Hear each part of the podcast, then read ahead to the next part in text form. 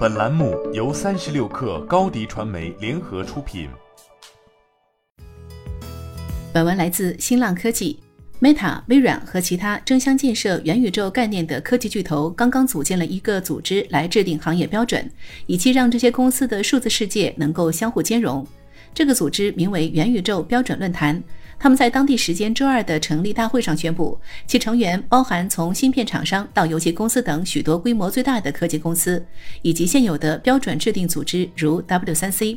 值得注意的是，苹果并未参与这个组织，但分析师预计，一旦苹果在即今年或明年推出混合现实头显，就将成为这个领域的主导企业。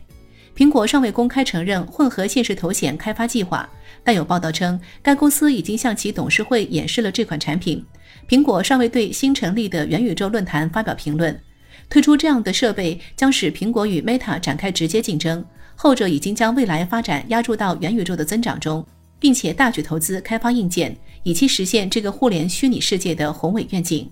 Meta 之前名为 Facebook，他们在去年因为要进行元宇宙转型而更名。该公司已经披露了开发代号为 Cambria 的混合现实头显开发计划，并准备于今年正式推出。